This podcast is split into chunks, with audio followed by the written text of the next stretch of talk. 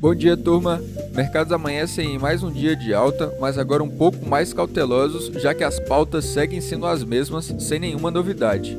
Os balanços das empresas passam a ser os grandes destaques na Europa e nos Estados Unidos. Aqui no Brasil, a sessão deve reagir ao noticiário corporativo, como o aumento da produção da Vale e o anúncio do seu acordo com o governo de Minas sobre o caso Brumadinho, além do maior lucro trimestral da história do Bradesco.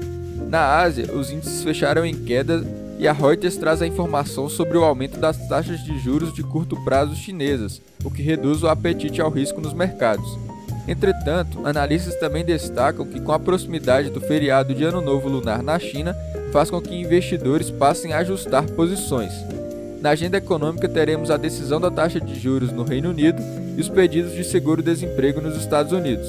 Para hoje é isso, uma ótima quinta-feira a todos.